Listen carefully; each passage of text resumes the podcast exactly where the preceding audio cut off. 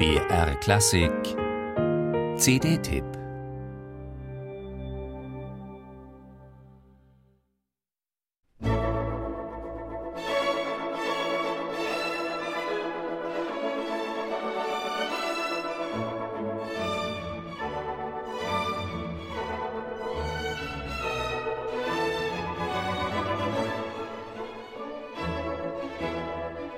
So viel frischer Wind wehte schon lange nicht mehr durch die italienische Symphonie von Mendelssohn wie bei Jan Willem de Vriend und dem Netherlands Symphony Orchestra.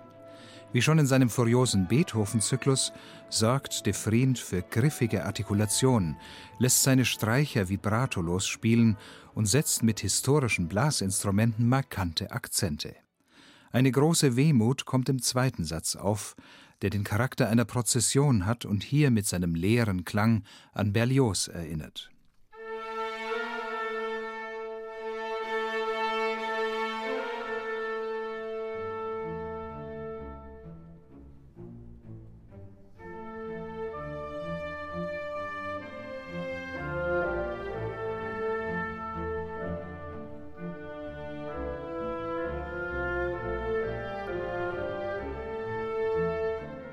Im finalen Saltarello bricht dann ein wahrer Gewittersturm los.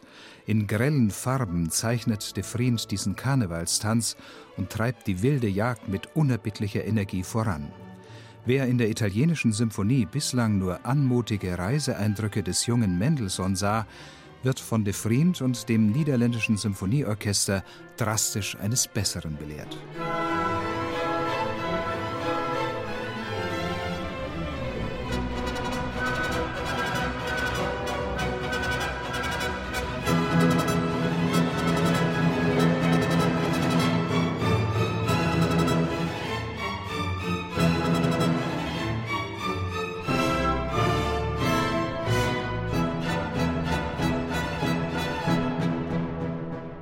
Alles andere als ein verzärteltes Mendelssohn-Bild bietet Jan Willem de Vriend in seinem aktuellen Zyklus weit ab von Elfenromantik.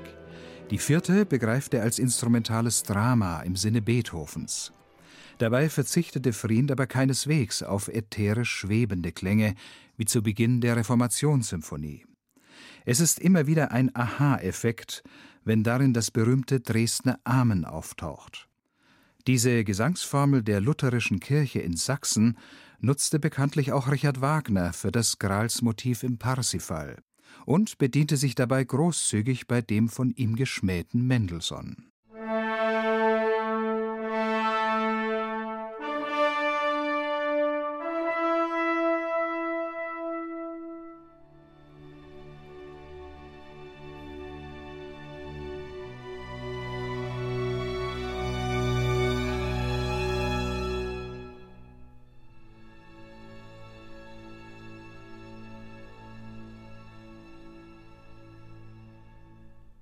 Seine Reformationssymphonie komponierte Mendelssohn zur 300-Jahr-Feier der Augsburger Konfession 1830. Und dass es ihm ernst war mit seiner Konversion zum Protestantismus, bekräftigte Mendelssohn am Ende mit dem Lutherchoral Ein feste Burg ist unser Gott. Nach D-Moll-Zweifeln feiert auch de Vriend dieses finale Glaubensbekenntnis in D-Dur mit hymnischen Tönen. Ein starkes Plädoyer für Mendelssohn.